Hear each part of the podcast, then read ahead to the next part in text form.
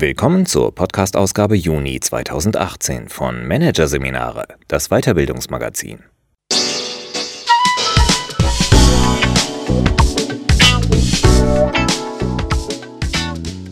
Weitere Podcasts aus der aktuellen Ausgabe behandeln die Themen Karriereplanung mit Design Thinking, Prototypen für ein gutes Leben und Future Management, Thesen zum Tomorrow.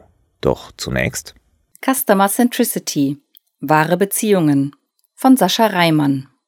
Dass er König sei, wird dem Kunden seit jeher versichert. Behandelt wird er jedoch oft als anonymer Abnehmer, der gerne kaufen, aber bitte sonst nicht stören soll. Im digitalen Zeitalter genügt das nicht mehr. Unternehmen müssen lernen, ihre Beziehung mit dem Kunden neu zu gestalten.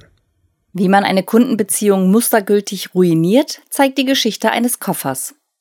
Bei einem der vielen Flüge, die Anne Schüller beruflich unternimmt, wurde er falsch verladen. Als langjährige Kundin erwarte ich, dass ich das mit einem Anruf klären kann und den Koffer dann schnell wiederbekomme, so die Marketingberaterin. Doch die Service-Hotline zu erreichen war schon schwierig. Dann wollte der Mitarbeiter am Telefon zwar helfen, durfte aber nicht, weil dieses Anliegen nur per Online-Formular bearbeitet werden konnte. Das musste erst einmal gefunden werden. Und dann passierte nichts. Bis nach vier Wochen eine No-Reply-Mail verkündete, was mit dem Koffer zu tun sei, der, wie sich herausstellte, auch noch erheblich beschädigt worden ist. Begleitende Kommunikation? Fehlanzeige. Noch heute ärgert sich Schüller über diese herablassende Behandlung, die aber ein Stück weit typisch dafür ist, wie Unternehmen agieren. Viele denken nur von sich aus, ihre Prozesse sind ausschließlich auf ihre eigenen Bedürfnisse bezogen, so die Marketing-Expertin. Dabei stehen Kostenreduktion und Effizienz, Quartalsbilanzen und Managementmethoden im Vordergrund. Der Kunde kommt in ihrem Denken allenfalls als äußerer Faktor vor, als Abnehmer, als jemand, der sich nach dem Unternehmen zu richten hat. Unternehmen waren damit lange erfolgreich, aber heute genügt das nicht mehr, glaubt Schüller. Denn durch die Digitalisierung ist es zu einer fundamentalen Machtverschiebung gekommen. Kunden sind nicht länger auf einzelne Anbieter angewiesen. Sie können sich besser als je zuvor vorab informieren, vergleichen, sich mit anderen Kunden austauschen und mit einem Klick zur Konkurrenz wechseln, so die Beraterin. Nicht umsonst sinkt die Markenloyalität rapide. Für Unternehmen heißt das, dass sie den Kunden künftig viel stärker ins Zentrum ihres Handelns stellen müssen, als sie es bisher tun. Für viele ist der Weg noch sehr weit. Studien zufolge halten Unternehmen sich zwar mehrheitlich für kundenzentriert, aber nur 30 Prozent der Kunden bestätigen das. Vor allem in Führungsetagen scheint es an einem reifen Verständnis für das Thema zu fehlen. Das häufigste Missverständnis besteht demnach darin, den Kunden als Aufgabe der Service- oder der Marketingabteilung zu betrachten, sagt Andreas Brandenberg, Leiter des Instituts für Kommunikation und Marketing an der Hochschule Luzern. Dabei ist Kundenzentrierung etwas, was das gesamte Unternehmen zu leisten hat, sagt er. Auch das Wesen von Customer Centricity wird häufig missverstanden, so der Marketingprofessor. Sie erschöpft sich nämlich nicht darin, auf Wünsche der Kunden einzugehen. Vielmehr geht es darum, eine dauerhafte positive Beziehung mit dem Kunden aufzubauen sagt Brandenberg, ganz im Sinne dessen, was der französische Marketing-Vordenker Bernard Cova schon vor zwei Jahrzehnten gesagt hat. The link is more important than the thing. Vor allem digitale Anbieter haben das verstanden. Bei ihnen spielen Produkte oder Infrastruktur kaum noch eine Rolle. Internetriesen wie Airbnb oder Uber haben gar keine. Vielmehr wird Beziehung selbst zum Geschäftsmodell. Amazon betreibt das in Reinkultur, analysiert Brandenberg. Dem Online-Händler mit dem Anspruch, das kundenzentrierteste Unternehmen der Welt zu sein, ist es gleich, ob er Bücher verkauft, Lebensmittel oder neuerdings auch Finanzprodukte. Wichtig ist allein, für den Kunden präsent und erreichbar zu sein. Das hat strategische Bedeutung, denn nur so bleiben Unternehmen relevant, wenn sich die Marktbedingungen ändern, erklärt Brandenberg, der Unternehmen daher folgende Kontrollfrage empfiehlt. Wenn es unser Produkt, unsere Infrastruktur nicht mehr gäbe, hätten wir dann überhaupt noch Kunden? Um diese Frage dauerhaft mit Ja beantworten zu können, müssen Unternehmen ihren Fokus weg vom eigenen Produkt hin zur Frage verschieben, wie sie ihre Beziehung zu Kunden erhalten und vertiefen können. Dazu müssen Sie sämtliche Kontaktpunkte entlang der Customer Journey überprüfen und konsequent am Kunden ausrichten, erklärt Karin Glattes. Ob B2B oder B2C macht dabei wenig Unterschied. So oder so agieren Menschen mit konkreten Anliegen, deren Bedürfnisse erfüllt werden müssen, so die Expertin für Customer Experience. Ein Faktor, der für Kunden immer wichtiger wird, ist zum Beispiel Einfachheit. Auch hier setzen digitale Anbieter Maßstäbe, indem sie es ihren Kunden so leicht wie möglich machen, in Beziehung mit ihnen zu treten. Damit üben sie einen ungeheuren Druck auf andere Branchen aus. So glatt es weiter. Ein weiterer Beziehungsfaktor ist Vertrauen. Das entsteht, wenn Kunden das Unternehmen als verlässlichen Partner erleben, vor allem in sogenannten Moments of Truth, bei Schäden, bei Beschwerden oder wenn es darum geht, einen falsch verladenen Koffer wiederzubekommen. Zähe Prozesse, herablassende Kommunikation und fehlende Kulanz wirken dann als reines Beziehungsgift, ebenso die Weigerung, für Mängel gerade zu stehen, wie etwa im Fall der manipulierten Dieselfahrzeuge. Wie man Vertrauen schafft, zeigt eine Schweizer Versicherung, von der Brandenberg berichtet, als ein Kanton die Sozialzuschüsse aussetzte, hat sie dieselben unbürokratisch übernommen. Die Botschaft Wir sind für euch da, auch wenn es etwas kostet. Für die Kundenbeziehung ist das unbezahlbar, so der Marketingprofessor. Mit solchen Maßnahmen gelingt es nämlich, nicht nur auf der Leistungs-, sondern auch auf der Gefühlsebene zu punkten. Laut einer Capgemini-Studie liegt hier die größte Lücke zwischen den Unternehmen und ihren Kunden. Um sie zu schließen, ist es demnach entscheidend, Kunden mit Respekt zu begegnen und ihnen auch etwas zurückzugeben, da gute Beziehungen auf Gegenseitigkeit beruhen. In Unternehmen muss sich daher ein Mindset entwickeln, das Kunden nicht mehr als bloße Abnehmer betrachtet, sondern als erstes fragt, was ihnen hilft, ihr Leben zu erleichtern. Vor allem auf Management-Ebene muss das immer wieder thematisiert werden, bestätigt Glattes. Um den Kundenfokus in Entscheidungsprozessen präsent zu halten, stellt sie daher schon mal einen roten Stuhl als Platzhalter ins Meeting. Oder sie organisiert Firmenrundgänge aus Kundensicht.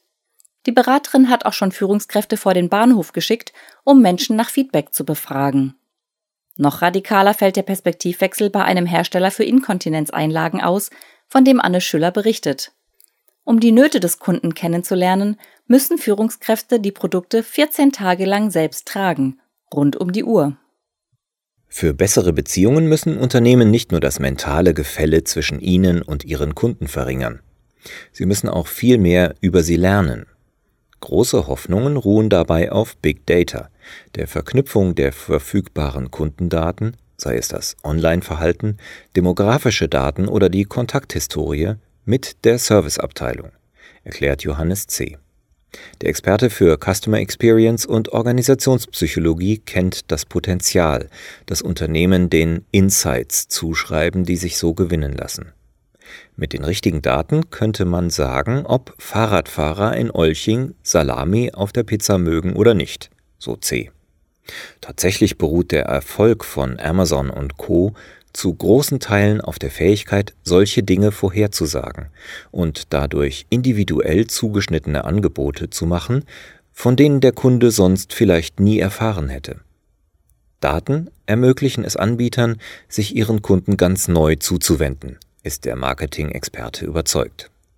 Dabei kommt es allerdings darauf an, was Sie aus den Daten lernen und ob es Ihnen gelingt, Kunden einen echten Mehrwert zu bieten, der über ein bloßes Pushen zum Verkauf hinausgeht, so C weiter. Ein Beispiel dafür ist John Deere. Der Landmaschinenhersteller verknüpft Sensorwerte, die von den Maschinen im Einsatz gesammelt werden, mit Daten über Saatgut und Angaben der Kunden. Das Ergebnis sind präzise Informationen, was, wo und wie gesät werden muss, um optimale Erträge zu erzielen – ein Service mit dem Potenzial, langfristig Vorteile zu sichern und damit eine gute Basis für eine stabile Kundenbeziehung. Daten bergen allerdings das Risiko, dass Unternehmen mehr auf das Messbare reagieren, anstatt die wahren Bedürfnisse der Kunden zu ermitteln. Ulrich Weinberg empfiehlt dafür eine andere Methode. Er ist Professor an der School of Design Thinking des Hasso-Plattner-Instituts und damit Experte für einen Ansatz, der sich im Kern darum dreht, möglichst nahe an den Nutzer heranzukommen. Weinberg beschreibt ein Projekt, das er mit seinen Studenten für die Bundespolizei durchgeführt hat. Dabei ging es darum, den Sicherheitsbereich an Flughäfen zu verbessern, wo es immer wieder zu Verzögerungen und Stresssituationen kommt. Bei der Suche nach Lösungen haben die Design Thinker vor allem eins gemacht, beobachtet. Wir haben zum Beispiel eine Familie begleitet und geschaut, was sie erlebt, was die Kinder machen, wo es hängt, was nervt, erläutert Weinberg. Solche Beobachtungen wurden in großer Zahl durchgeführt, auf ihrer Grundlage dann Hypothesen aufgestellt und Ideen entwickelt. Eine wichtige Methode dabei? Personas definieren. Anders als im klassischen Marketing sind das keine künstlich generierten Nutzertypen, sondern echte Menschen, in denen sich bestimmte Verhaltensmuster verdichten. Nach ihnen richtete sich die Lösung. Ein Trolley, der zugleich als Transportmittel für das Gepäck dienen und durch eine bestimmte Sortierung einen Sicherheitsscan on the go ermöglichen soll. Eine Lösung, die viele Probleme, die Flugreisende haben, auf einen Schlag erledigen könnte. Der Trolley, auch das ist eine zentrale Design Thinking Methode, wurde erst einmal als Prototyp verwirklicht. Dahinter steht die Überzeugung, dass Innovationen nicht einfach entwickelt, sondern ausprobiert und immer wieder überarbeitet werden müssen. Weinberg glaubt, dass es in der Digitalisierung nicht anders geht. Die Kundenbeziehung beginnt und endet demnach nicht mehr mit dem Kauf, der Anbieter bleibt auch darüber hinaus in der Verantwortung, etwa indem er Updates bereitstellt oder begleitende Serviceleistungen anbietet. Umgekehrt dringt der Kunde immer tiefer in die internen Prozesse des Unternehmens. Ein Beispiel für solche Co-Creation liefert MyMüsli. Das Unternehmen verdankt seine Existenz dem Umstand, dass viele Menschen keine Rosinen mögen und kaum Flockenmischungen finden, die ihrem Geschmack entsprechen, erzählt Anne Schüller. Daher stammt die Idee, dass Kunden sich ihr Müsli selbst zusammenstellen sollten, womit sie zum Teil des Produkts wurden. Outside In nennt Schüller dieses Prinzip, das Unternehmen befähigt, Wünsche von außen aufzunehmen und die eigenen Prozesse danach auszurichten. Für die Beziehung zum Kunden ist noch ein zweites Prinzip von besonderer Bedeutung. Bottom-up. Vieles von dem Wissen, was Kunden wünschen, ist schon da, bei den Mitarbeitern. Es muss nur sichtbar gemacht und genutzt werden, sagt C. Dafür müssen Mitarbeiter zusammengebracht werden, damit sie sich austauschen und voneinander lernen können. Und sie müssen in die Lage versetzt werden, auf Wünsche eingehen zu dürfen. Der wichtigste Schritt zu besseren Kundenbeziehungen besteht folglich darin, die Unternehmensstrukturen so umzubauen, dass die Prinzipien Outside In und Bottom-up umgesetzt werden können. Dazu gehört die Verankerung der Kundenzentrierung in der Unternehmensführung, so C weiter, denn mit ihr ist sonst spätestens dann Schluss, wenn sie Geld kostet. T-Mobile USA hat daher einen Vorstandsposten für Customer and Employee Experience geschaffen, der alle Kontaktpunkte vom Handy bis zum Handel überschaut. Er stellt auch sicher, dass Mitarbeiter die nötigen Freiheiten haben, um den bestmöglichen Service zu bieten, erläutert der Berater. Offenbar mit Erfolg, denn der amerikanische Mobilableger der Telekom gilt dort als besonders kundenfreundlich. Kundenbeziehung muss darüber hinaus zum erklärten Unternehmensziel werden und zum Maßstab, an dem Erfolg gemessen wird. Brandenberg und seine Kollegen haben dafür den sogenannten CC-Score entwickelt, der die 15 Faktoren mit dem größten Einfluss auf die Kundenloyalität misst. Die Faktoren umfassen Aspekte des Marketings, der Führung und der Zusammenarbeit und erlauben damit, für alle Bereiche konkrete Verbesserungsmaßnahmen abzuleiten, so Brandenberg. Letztlich muss sich nicht nur die Führung und die Erfolgsmessung ändern, sondern die gesamte Organisation, glaubt Schüller. Vor allem die Silostrukturen mit ihrem selbstbezogenen Abteilungs- und Effizienzdenken müssen aufgelöst werden. Mit diesem Muster ist es schlicht nicht möglich, kundenzentriert zu sein, ist Schüller überzeugt, denn es führt zwangsläufig dazu, dass Mitarbeiter Ziele erfüllen müssen, die nichts mit dem Kunden zu tun haben. Dann kommt es vor, dass Mitarbeiter helfen wollen, aber nicht dürfen, weil die Strukturen der Mitarbeiterbewertung, des Abteilungszuschnitts, der Budgetplanung dagegen stehen, so Schüller wie bei dem Service-Mitarbeiter, der nicht einmal ein Online-Formular zusenden durfte, damit sie ihr Kofferproblem unkompliziert regeln konnte. Schüller sieht die Lösung daher in der Selbstorganisation. Mitarbeiter müssen, im Rahmen eines abgesteckten Spielfelds und ausgerichtet auf ein gemeinsames Ziel, frei agieren dürfen, auch wenn das bedeutet, dass nicht alle Prozesse durchoptimiert werden können, so die Marketing-Expertin. Wow-Momente für den Kunden gibt es nämlich nicht, wenn Mitarbeiter Dienst nach Vorschrift machen. Daher müssen sich Unternehmen zuallererst um ihre Mitarbeiter kümmern, wenn sie kundenzentriert werden möchten, glaubt auch C. Denn die Mitarbeiter sind die eigentlichen Träger der Kundenbeziehungen, so der Experte für Customer Experience. Sie kennen den Kunden, Ihre Ideen und Ihr persönlicher Einsatz machen den Unterschied, der dafür sorgt, dass das Unternehmen auch künftig noch relevant bleibt. Letztlich muss Kundenbeziehung als eine Dreiecksbeziehung zwischen Mitarbeitern, Kunden und Unternehmen gedacht werden, sagt C. In der werden nur alle gemeinsam glücklich oder keiner.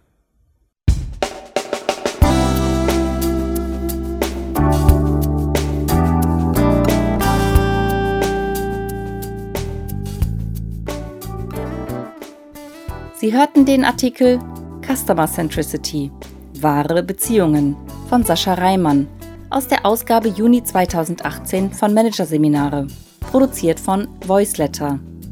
Weitere Podcasts aus der aktuellen Ausgabe behandeln die Themen Karriereplanung mit Design Thinking, Prototypen für ein gutes Leben und Future Management, Thesen zum Tomorrow. Weitere interessante Inhalte finden Sie auf der Homepage unter managerseminare.de und im Newsblog unter managerseminare.de/blog.